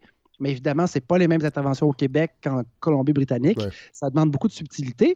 Ce qui est intéressant, Fred, c'est que vu que ce, ce ballon médiatique a été lancé par Legault euh, il y a déjà plus qu'une semaine, ben, ça a fait réagir les gens et cet argument-là est sorti. Il y a des gens qui voudraient se faire vacciner, qui ne sont pas au courant ou qui sont mal, mal informés. Et donc, Legault a demandé au- à notre ministre, des, pas notre ministre, notre ministre délégué aux services sociaux, Lionel Carman. Euh, on lui a demandé d'élaborer un plan d'action pour rejoindre justement les non-vaccinés de façon plus spécifique, justement. Et donc, ce plan est sorti cette semaine. Oui. Et Carman se donne jusqu'au 31 mars prochain pour rejoindre un maximum de non-vaccinés. Ceux, ceux dont on parlait, des marginalisés de la société, Oui. ceux pour qui la langue est un obstacle, etc. Et donc, ça, c'est une mesure que le prof Grayson approuverait sans doute Oui. et qui devrait être mise bien avant une mesure plus forte que euh, comme la, comme la contribution euh, non vaccinée. Oui. Euh, ce qui est intéressant aussi, c'est que la contribution, euh, le plan d'action du, du sous-ministre délégué Carman elle va être mis en action maintenant. Oui. Tandis que Voilà. la fameuse contribution financière, plusieurs personnes se posent la question est-ce que ça va vraiment voir le jour éventuellement ou Ben, qu'on va seulement en parler? En fait, ça va être, ça va être, euh, c'est soit très très bientôt parce que c'est le temps des impôts parce que ça va ça va être via la déclaration d'impôts que qu'on va devoir ou en tout cas je pense que c'est de, de ce que de ce que j'ai lu ça semblait être assez unanime que si on veut que ça fonctionne ben ça va être quand on va faire nos impôts donc ça va être très très très bientôt ou dans un an Mhm. Fait que, donc, il, va avoir un débat, il va avoir un débat en chambre, ça c'est sûr, parce que les partis d'opposition l'ont déjà dit. et c'est drôle parce qu'aujourd'hui, le docteur Boileau donnait son premier point de presse séparé du trio habituel de politiciens. Euh, on sait qu'il y a des gens, dont Rémi Quirion, qui est le, scientifique en chef euh, au Québec, qui avait demandé plus d'indépendance. Et, lui, et la, une des premières questions des journalistes, ça a été sur cette taxe euh, vaccinale. Et le docteur Boileau a répondu qu'il n'y avait pas à se prononcer là-dessus. J'ai trouvé que la réponse était tout à fait à propos parce qu'il disait c'est pas une mesure de santé publique, c'est une mesure fiscale. Voilà. Fait que je sais pas. Ça, s'intègre tout de même dans une décision de santé publique parce qu'on vit, en tout cas, ça, rejoint le ben, quatrième point dont on va parler tantôt. Bon, C'est-à-dire les objectifs derrière cette mesure. Le deuxième élément, Fred, à considérer après l'équité, après c'est le facteur de la pente glissante. Alors, le docteur, le professeur Grayson dit ça en voulant évoquer l'universalité des soins en ben santé. Ben oui. Donc, ajuster le montant, on l'a entendu en long et en large, mais ajuster le montant que des personnes vont devoir payer pour un service de santé directement à l'utilisation ou un peu plus tard, en fonction de ce que eux vont coûter en santé à la, à la société. C'est un dangereux précédent. C'est un dangereux précédent pour ceux qui, comme bien des Canadiens et des Québécois, trouve que c'est un élément important dans notre pays, l'idée d'un système de santé universel. Donc, pour plusieurs personnes, ça a encore une valeur. Ben il faut absolument mettre en comparaison, Fred, le facteur de risque que représente le fait de ne pas être vacciné et les coûts associés à ce facteur de risque-là. Puis après ça, de le comparer à d'autres facteurs de risque qui nous coûtent collectivement beaucoup plus cher et qu'on laisse encore aller. Alors, pour mettre quelque chose d'aussi intense, encore une fois, qu'une mesure comme celle-là, pour un risque qu'on pourrait s'amuser à comparer à d'autres et on se dirait, hmm, peut-être qu'on est en train de justement faire un précédent très important et après ça ouvrir la porte à toutes sortes d'autres facteurs de risque qu'on pourrait malheureusement charger éventuellement. Donc, facteur important à considérer, la pente glissante, c'est comme ça qu'il nommait ça, que, qui elle nommait ça. Troisième facteur, Fred, les conséquences non anticipées d'une mesure comme celle-là. Alors évidemment, chacune des mesures qu'on a mis de l'avant euh, crée des surprises, engendre des réactions populationnelles imprévues. Alors, évidemment, par définition, elles sont difficiles à, prévenir. Alors, ça s'amuse quand même à le faire. Mais une mesure financière punitive comme celle-là pourrait, par exemple, faire mousser ou donner du gaz au mouvement anti-vaccin. Oui, tout à une mesure polarisante. elle le fait déjà. Ben voilà, une mesure polarisante comme celle-là peut éloigner durablement certaines populations des politiques de santé publique. Et ça, perdre la confiance d'un pan de la population, ça a des conséquences à plus long terme bien pire que la COVID elle-même. Tout à fait. Et un des objectifs de la, santé publique, c'est de favoriser un lien de confiance entre la science, le gouvernement et la population.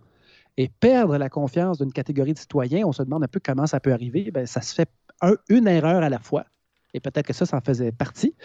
Est-ce que vous avez déjà entendu parler, en fait, c'est certain que oui, que justement certaines communautés particulières avaient perdu confiance en la santé publique ou en les agents de recherche? Oui. Avez-vous entendu par contre des exemples de ces pans de la population ou de ces communautés qui ont perdu confiance et comment? Euh, non, des exemples précis, non, mais. Ben, c'est euh, ça. Oui, c'est ça. Ben, c'est ça, mais Fred, j'en ai entendu plusieurs, mais évoqués seulement, et j'ai fouillé un peu, et je pense que j'ai trouvé une des pires qui a touché finalement les, les communautés, surtout afro-descendantes. Il s'agit, Fred, et là, je vais inviter les gens à aller euh, s'informer là-dessus si ça les intéresse, parce que je vais juste y toucher rapidement. Les fameuses, la fameuse Tuskegee Study. Donc, l'étude Tuskegee, écoutez bien ça. Déjà, le nom de l'étude nous évoque euh, une réalité qu'on ne pourrait pas. Euh, ça passe, il y a certains woke qui s'étoufferaient dans leur bienveillance avec un titre comme Tuskegee, Tuskegee Study of Untreated Syphilis in the Negro Male. C'est une étude, Fred, qui date de. Très mal à l'aise, Godefroy. De 1932. Et euh, je suis vraiment très, très désolé, Fred, que vous soyez mal à l'aise. C'est votre ressenti. Mais je m'excuse. Si vous voulez, j'arrête tout de suite. Non, non, c'est correct. Il paraît que l'inconfort, c'est très bien. Bon, pour euh, malheureusement, je suis assez confortable de lire ça puisque c'est vraiment le nom de l'étude. Et, vous nous éduquez, de toute façon, vous nous éduquez dans l'inconfort, donc je crois que c'est extrêmement 2022. Si vous avez trouvé le titre euh, elle a, créé un inconfort. Attendez de voir le reste. L'étude en question portait sur 600 hommes noirs, dont près de 400 avaient la syphilis. Là-dessus, tu en as 200 qui ne l'avaient pas. On est en 1932. La CDC américaine était impliquée dans cette étude-là. Ce qui est fantastique, c'est que dans les années 40, la pénicilline devient un médicament de choix pour traiter plein de choses, mais notamment la syphilis, de façon très efficace. Mais les hommes malades, sans doute mal informés, suivis dans cette étude-là, sont suivis parce qu'ils ont la syphilis et ne sont pas traités dans le but d'étudier comment ça se passe, une syphilis non traitée, parce que maintenant, il n'y en a plus beaucoup, vu que tout le monde s'est traité. Oups. En 1972, un premier article dénonce ce scandale sans nom. Et puis rapidement après, on a mis fin abruptement à l'étude. Mais Fred, tu as des hommes noirs, malades, qui ont délibérément été étudiés pendant pas, pas 18 mois, pendant 30 ans sans être traités alors qu'il y avait un traitement. C'est suffisant pour que plusieurs générations ben perdent ben confiance à la santé publique. Et comme me disaient des amis, pas besoin que tes parents t'en parlent pour que cette, euh, cette, confiance-là ébréchée se transmette d'une génération à l'autre. Il y a bien des gens qui ne savent pas, qui ne connaissent pas cette étude-là, mais qui vont tout de même dire Hey, ces, maudits-là, s'ils pensent qu'ils vont nous revoir une autre fois, ils veulent pas notre bien. Non, tout à fait. Puis, puis moi, moi, je, sais, que pour la, première vague de vaccination, euh, j'avais lu, entre autres, des textes sur les initiatives de la santé publique à Montréal qui, elle, avaient été très proactives pour, justement, essayer d'atteindre toutes ces clientèles-là. Et, il disait, imaginez juste, si vous ne vous sentez pas complètement intégré dans, un, dans, votre, dans votre société, dans votre, dans votre milieu, non seulement vous n'écoutez pas les points de presse, peut-être que vous les comprenez ou non, oui, il y a le facteur de la langue, mais vous les écoutez pas, vous les regardez pas à la télé et vous, et vous ne vous sentez pas partie prenante de cette société et de ses dirigeants qui vous disent qu'il faut aller vous faire vacciner. Et ça, juste ça, c'est un frein à la vaccination. On n'est même pas aussi loin que l'étude que vous mentionnez. Fait faut quand même essayer de comprendre aussi. Euh, c'est dur pour nous, évidemment. Nous, on regarde les points de presse, on s'informe, on lit. Euh, mm-hmm. Bon, mais il faut que le gouvernement fasse tout, tout en son pouvoir pour rejoindre ces gens-là avant de les pénaliser avec des taxes. Et voilà. Et donc, Fred, ces gens-là qui sont. Euh, ben, le professeur en question parlait aussi d'Autochtones qui ont vécu euh, des trucs ben horribles, un peu ben du même genre. et donc, si on leur. Si non seulement ils sont en ce moment réticents, qu'ils ne se font pas vacciner et qu'en plus, euh, ils se voient. ils se voient on, leur lance en pleine face une amende et donc, qu'est-ce qu'on fait? On les éloigne encore plus et de façon peut-être durable. Et donc, dans la catégorie conséquences imprévues, à évaluer. C'en était un, un excellent exemple. Donc, euh, entretenir un lien de confiance est essentiel pour euh, les organismes de santé publique. Finalement, le dernier facteur dont on parle, c'est le facteur de l'efficacité de la mesure en question. Et là, on peut regarder un peu n'importe quelle mesure. Si on veut parler d'efficacité et d'éthique, on pourrait parler du couvre-feu. Tout à fait. Mais c'est pas là qu'on s'en va. Hmm. Par contre, si on veut parler de l'efficacité d'une mesure, ça nous oblige à définir ses véritables objectifs pour que la réflexion soit complète, les objectifs doivent être clairs. Est-ce que, par exemple, réduire les risques de transmission, c'est un objectif d'une mesure? Bon, ben, on pourrait l'évaluer en fonction de ça. Mais l'objectif pourrait aussi être de passer un message à la population à travers les médias. Euh, le couvre-feu, c'en était un. tout un message. Est-ce que c'était efficace pour euh, choquer la population puis les, les mettre en mode pandémie? Peut-être. Par contre, si on voulait vraiment mesurer, est-ce que ça modifie la transmission? Ben, ce sera à vérifier. Mais d'où l'importance de cibler où est vraiment l'objectif si on veut évaluer l'efficacité de la mesure. Donc, on pourrait vouloir passer un message, mais on pourrait aussi aller chercher un capital de popularité auprès de la population ou euh, couvrir des frais engendrés par certaines, certains événements, comme par exemple si on stipule que nos, non-vaccinés nous coûtent plus cher, puis qu'on évalue cette, ce manque à gagner à temps, ben, il faudrait que notre taxe non vaccinée rejoigne ce montant-là. Bref, il faut déterminer l'objectif derrière la mesure. Si on parle, par exemple, de mesures qui sont, euh, au lieu d'être simplement rêvées, sont appliquées. Donc, celle de, refuser l'accès à la SAC aux gens qui n'ont pas leur vaccicode ou encore euh, les grandes surfaces, les, les quincailleries. Hein. Beaucoup de gens souffrent de ça énormément. C'est des mesures qui sont appliquées. On peut considérer, encore une fois, ces décisions-là sous l'angle éthique. Donc, est-ce qu'on est-ce que ces mesures-là sont efficaces? Est-ce qu'on atteint l'objectif? Bon, si l'objectif de la mesure, c'est de contrôler la propagation, ben, empêcher des gens d'aller au resto ou dans un bar où on jase pendant des heures sans masque, ça se défend, ça sur le plan logique. Par contre, si notre objectif, c'est de contrôler la propagation, est-ce que ça fait vraiment une différence d'empêcher quelqu'un qui rentre dans une SAQ, qui se prend trois bouteilles et qui sort? Ça se discute. Oui, tout à fait. Quel est l'objectif? On pourrait dire qu'ajouter des mesures une après l'autre, qui ont un impact sur le quotidien des gens, principalement sur les personnes non vaccinées, leur faire perdre l'accès à certains établissements, certains services, ou encore une pénalité financière, bien, ça pourrait avoir un effet cumulatif à long terme. Et là, l'objectif, ça pourrait être ça. Ça pourrait juste faire pencher la balance de leur décision vers le fait de se faire vacciner. Donc, dans ce cas-là, l'objectif serait atteint peut-être indirectement. Mais imposer une forme d'amende aux personnes non vaccinées, spécifiquement cette mesure-là, on peut vraiment se demander, Fred, vous et moi aujourd'hui, même si on n'est pas des experts, à quel objectif réel ça répond. Moi, j'ai le professeur, ben Fred, allez-y donc. Ben, moi j'ai l'impression qu'avant tout, quand ça a été annoncé, c'était vraiment une mesure politique pour mhm. plaire à une partie de la population et d'un électorat. On peut peut-être euh, deviner, sans avoir les chiffres devant nous, que l'électorat de la CAQ est fortement vacciné. Euh, j'ai pas l'impression qu'il y a beaucoup de gens anti-vaccins ou en tout cas qui n'ont pas eu la chance d'être vaccinés pour toutes sortes de raisons qui votent pour la CAQ. Donc, j'ai l'impression que cette mesure-là, malheureusement, elle a été avant tout une mesure politique pour aussi peut-être euh, détourner le projecteur sur les erreurs de gestion de cette, de cette pandémie-là et de, de, polariser en fait le débat et de faire en sorte que les gens s'entre-déchirent au lieu peut-être de regarder ailleurs sur des mesures qui auraient pu être adoptées. Alors, si on voulait évaluer l'efficacité de cet objectif-là, ben là, ce, serait ce serait tout un défi. On va le savoir en octobre, aux prochaines hmm. élections. Effectivement. Mais Fred, le professeur euh, Grayson nous explique que les mesures de santé publique sont souvent vues comme des paliers, des marches d'escalier, puis on ajoute des mesures tranquillement en fonction de la sévérité. Puis plus on monte dans l'escalier, bien là, plus on, on, on, avance des mesures costaudes. Encore une fois, le couvre-feu, hein, c'est quelques marches au-dessus. Euh, lui, ce qui, ce qui avance, ou cette, cette personne-là, ce qu'elle avance, c'est que la pénalité financière est toute une marche au-dessus, puis est un peu difficile à défendre. Et donc, pour une, pour une marche comme ça, pour un, tel saut, c'est encore plus important d'établir une notion de proportionnalité. Aller jouer dans ces zones-là, c'est-à-dire chercher par tous les moyens ou presque à imposer un vaccin, c'est assez, assez élevé quand même, un vaccin. C'est pas comme c'est pas oui, comme une habitude alimentaire. Il y a ça aussi. Là. Il y a quand quelque même... chose qui va être injecté dans votre corps. Donc, c'est une notion d'invasion très intense. Et donc, il y a une notion de proportionnalité entre la, si on veut, la hauteur d'intensité de la mesure et l'objectif qui reste flou parce qu'on on, essaie de le cerner et on n'y arrive pas. C'est l'extrait, le dernier extrait que j'avais pour vous. The questions really then go to um, proportionality.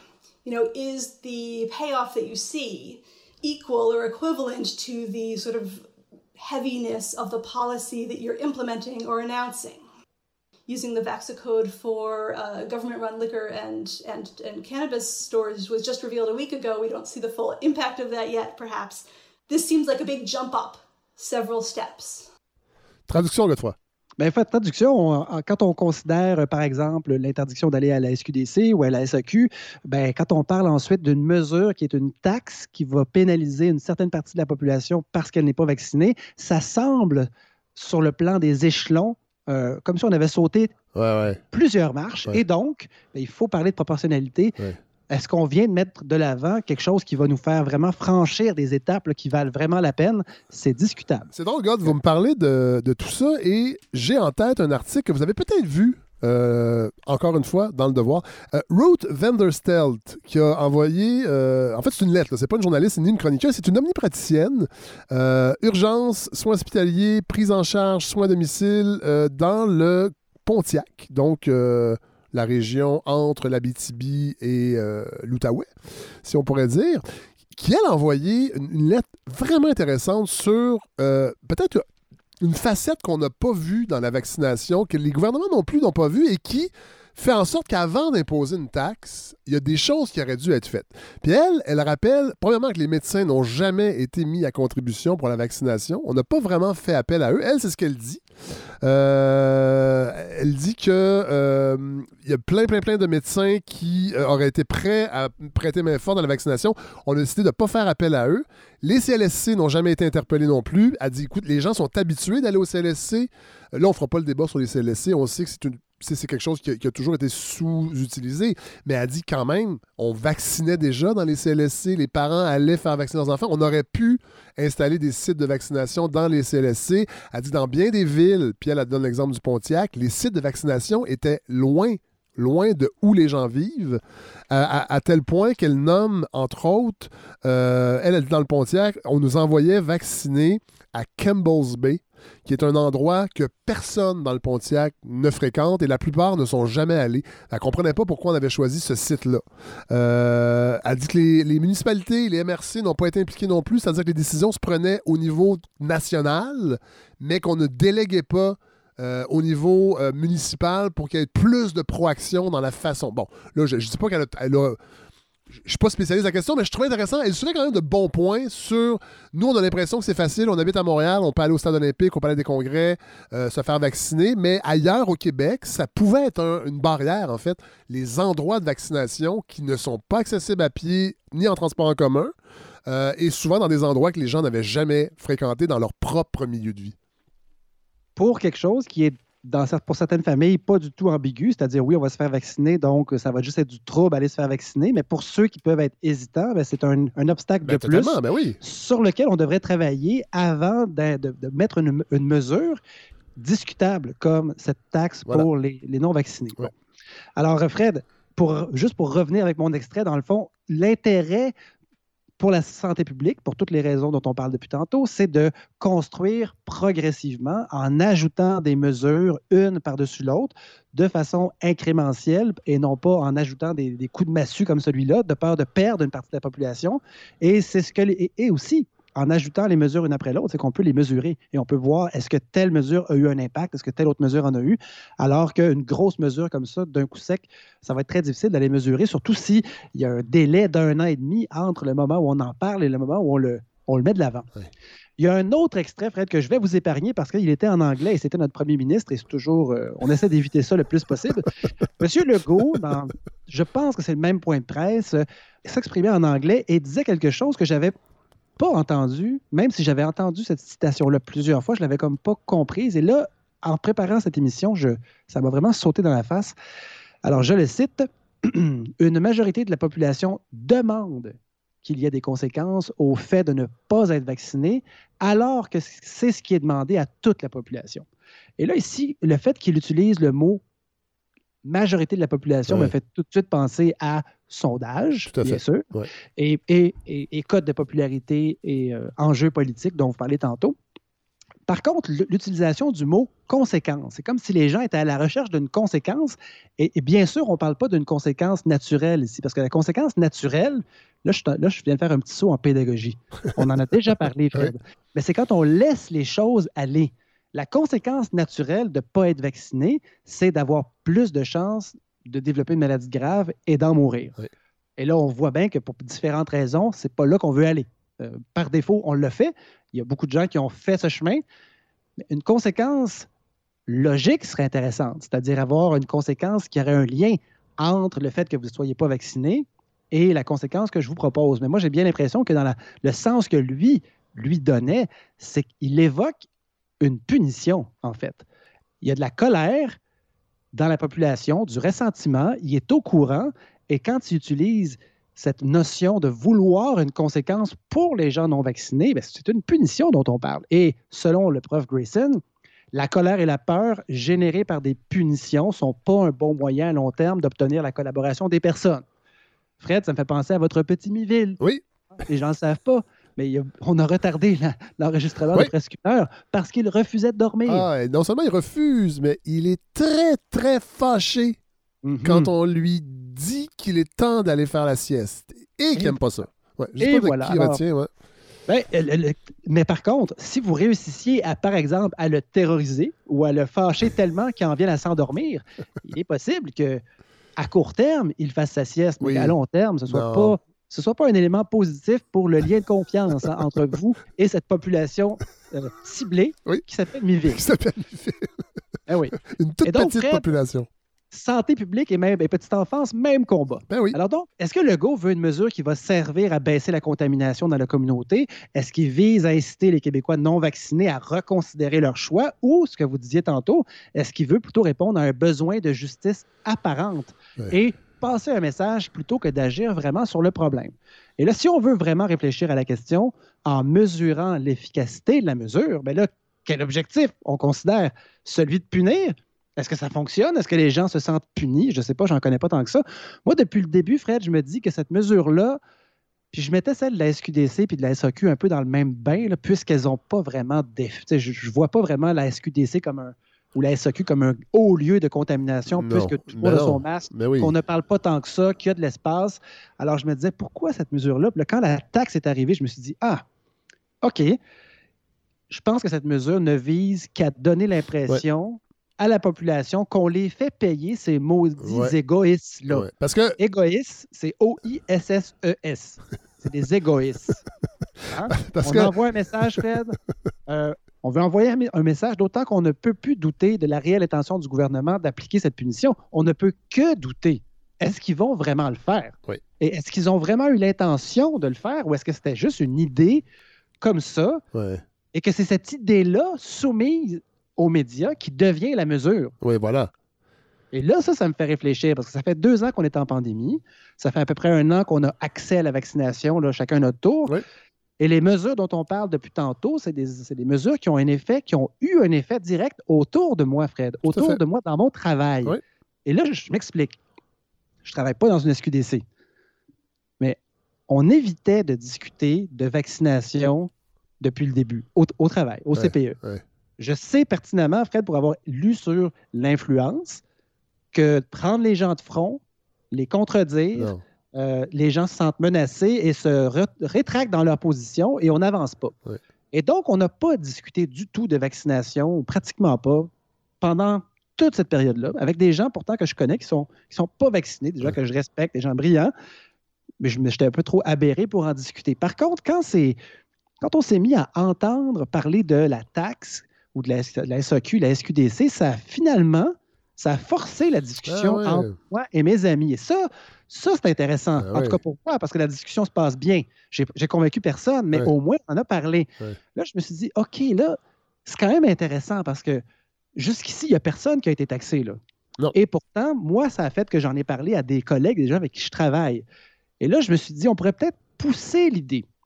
Donc, plus les mesures proposées hypothétiquement, je ne parle pas de celles qu'on nous a proposées, mais de, nouvelles mesures qui seraient honnêtes, qui seraient transparentes, qui seraient bien expliquées, débattues dans les médias, débattues avec l'opposition, bien, plus les échanges entre les citoyens pourraient eux-mêmes potentiellement devenir intéressants, tourner autour des vrais enjeux, puis influencer certaines personnes hésitantes à se faire vacciner.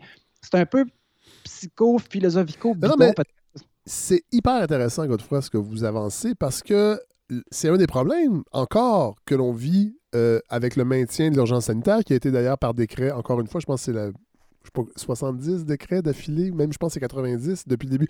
Donc, les partis d'opposition sont mis de côté. il n'y a pas de dialogue social et collectif. Il y a des points de presse, on nous dit il va y avoir ça. Souvent, ça n'a pas d'allure. Les médias relaient les médias ont leur agenda aussi, sans tomber dans le complotisme, mais les médias sont là pour vendre la copie aussi, tout en maintenant certains critères de, euh, bon, journalistique, tout ça, mais on sent quand même qu'il y a, un dialogue, l'information est coulée euh, du gouvernement vers certains journalistes qui sont contents le soir ou la veille des points de presse. Bon. Mais il manque ce grand dialogue qu'on n'est pas capable d'avoir parce que trop polarisé ou trop polarisant, mais mais c'est la seule chose qui manquerait. Ce serait cette capacité de dialoguer que vous, que vous soulevez. Bien, c'est exactement ce que je me dis, Fred. Donc, la mesure deviendrait finalement la, la proposition d'idées intelligentes qui seraient vraiment défendables sur le plan logique, qui seraient expliquées. Je ne sais pas pourquoi je repense à la Suède, Fred, qu'on soit d'accord ou pas avec le chemin qu'ils ont pris. Eux autres, ils expliquent à leur population exactement pourquoi il faut faire telle et telle chose et quelle est leur responsabilité individuelle et collective. imaginons qu'on mettait ensemble, encore une fois, des gens brillants qui trouveraient des arguments logiques pour soutenir certaines mesures, des, mesures qui seraient directement en lien avec des objectifs clairs et nommés pour ensuite susciter un débat intelligent. Est-ce que ça pourrait ça devenir une mesure de santé publique? Ah, C'est là-dessus que j'ai envie de laisser les gens.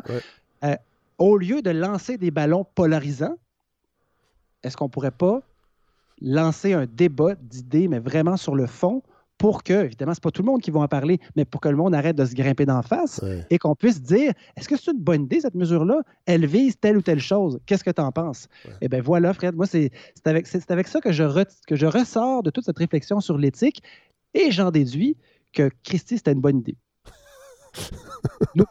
vive le décibel de nous proposer comme ça une analyse avec quatre, ces quatre critères, euh, vraiment, si vous avez envie de l'écouter directement, faites-vous plaisir. C'est, on va mettre le lien sur, sur la page de la balado. Mais j'ai eu beaucoup de décortiquer ça pour ben vous, Puis euh, j'invite, je vous invite, Godefroy, et j'invite les gens à aller écouter aujourd'hui le point de presse. Je ne sais pas si on peut revoir les points de presse. Moi, je les écoute en direct la plupart du temps sur le, site de CEPAC qui est l'espèce de site où tous les débats en chambre, entre autres, euh, et les conférences de presse, autant au niveau fédéral et provincial, sont diffusées. Parce que là, on avait le docteur Boileau et euh, une autre euh, spécialiste de la santé publique dont le nom m'échappe. Euh, et c'était pas du tout le même ton qu'avec les points de presse de François Legault, qui essaie toujours d'être un peu paternaliste et que ça soit jamais trop niché, qu'on ramène toujours les choses. Alors là, on avait un, le directeur de la santé publique, on avait des journalistes, dont Valérie Borde, qui est journaliste scientifique, alors qu'on les entend jamais, les journalistes scientifiques. Je trouve que ça manque, ça, dans les points de presse, d'avoir des journalistes avec une formation scientifique. Fait qu'on était loin des questions d'application, de, bon, là, les bulles, ça inclut-tu les, les, familles reconstituées, puis tu sais, des, mm-hmm. trucs très précis. On était vraiment dans, ben, pourquoi vous avez euh, le couvre-feu? Avez-vous des, avez des, des, études? Et tout était mesuré. On était vraiment dans le dialogue, en fait. Là, je sais que le gouvernement. En fait, ce que, non, je ne sais pas si le gouvernement va maintenir ces points de presse séparés ou c'est juste pour calmer le jeu. Euh, mais ça serait bien que les, prochaines mesures soient annoncées par la santé publique sans que le politique soit là. Même si on sait que c'est le politique qui décide en tout dernier recours, parce que là, là, on avait seulement la santé publique qui parlait et c'était pas du tout la même ambiance et c'était vraiment intéressant. Alors moi, ça donne presque le goût, Fred. Non, non, mais pour vrai, sincèrement. Puis je, je, connais pas le docteur Boileau. Genre, il y a toutes sortes de choses qui se sont dites euh, sur euh, la nomination, sur. Puis on peut avoir des critiques, tout ça. Moi, j'ai envie de donner une chance aux coureurs, bien que je suis le premier souvent euh, à. aller au front pour. À, euh, plaquer le coureur dans les genoux. Ben non, mais je trouve que malheureusement, ce gouvernement-là, depuis le début de la pandémie, a beaucoup, beaucoup instrumentalisé la santé publique. Euh, et là, on a un nouveau directeur de la santé publique qui n'est pas du tout dans l'esbrouf puis dans le, spectacle. Certains vont dire qu'il est un peu drabe, mais, mais au moins, on a des réponses claires et euh, pour l'instant, en tout cas, je trouvais que le point de presse, c'était vraiment quelque chose que je n'ai pas vu depuis le début de la pandémie et que je trouvais très intéressant. Alors, je vous invite euh, aller, le revoir. on s'en parlera peut-être la prochaine fois qu'on se verra. J'espère que ça ne sera pas dans six semaines, euh, Godefroy. Je sais que vous êtes bien occupé. Mais ça va dépendre. Si je, si, je réattrape Omicron, peut-être que je serai motivé ah! pendant encore un certain temps. Ben là, il y a la, nouvelle mouture d'Omicron, le BA2, je crois. Ben bon, alors on verra ce que ça donnera.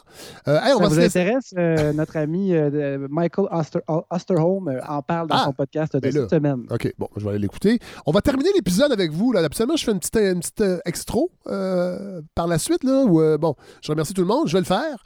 Je remercie tout le monde qui participe à ce formidable projet. Non, mais je suis bien excité parce qu'il y a des choses qui s'en viennent intéressantes que je vais pouvoir euh, dévoiler en temps et lieu. Euh, mais on va se laisser, Godefroy, avec un groupe qu'on aime tellement pour revenir avec Neil Young et Joe Rogan. Ah, je sais est-ce Que, est-ce que vous pensez qu'un jour, Joe Rogan passera de mode? perdra tous ses auditeurs à force de controverses et d'inviter des complotistes? Pensez-vous qu'il deviendra un Track? Je suis un Track sur la ligne de Sandmore. C'est les Charbonniers avec Jean-Claude Mirandette, le regretté Jean-Claude Mirandette. Et c'est la chanson Le Wagon, qui est une traduction d'une chanson de Neil Young, la chanson Boxcar. On va se laisser avec les Charbonniers. Bonne semaine. Bye. Je suis un aigle, je vole très haut. Je suis un serpent, je rampe très bas. Je suis un homme blanc, je suis un homme noir. Peut-être amérindien, je ne le sais pas. Je suis un Wobotrack sur la ligne de Sandmore. Je roule en wagon la nuit. Qu'importe où je descendrai, ce qui va m'arriver, je sais pas vraiment ce qui va m'allumer.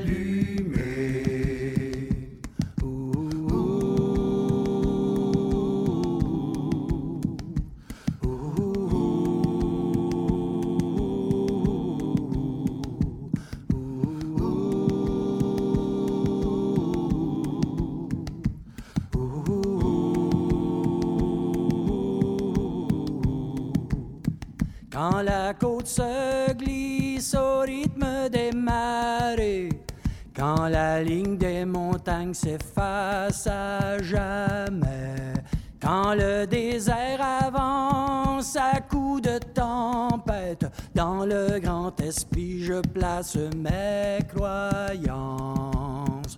Je suis un Wobotrack sur la ligne de Sandmore. Je roule en wagon dans la nuit. Qu'importe où je descendrai, ce qui va m'arriver, je sais pas vraiment ce qui va m'allumer. Je suis un Wobotrack sur la ligne de Sandmore. Je roule en wagon dans la nuit. Qu'importe où je descendrai, ce qui va m'arriver, Je sais pas vraiment ce qui va mal.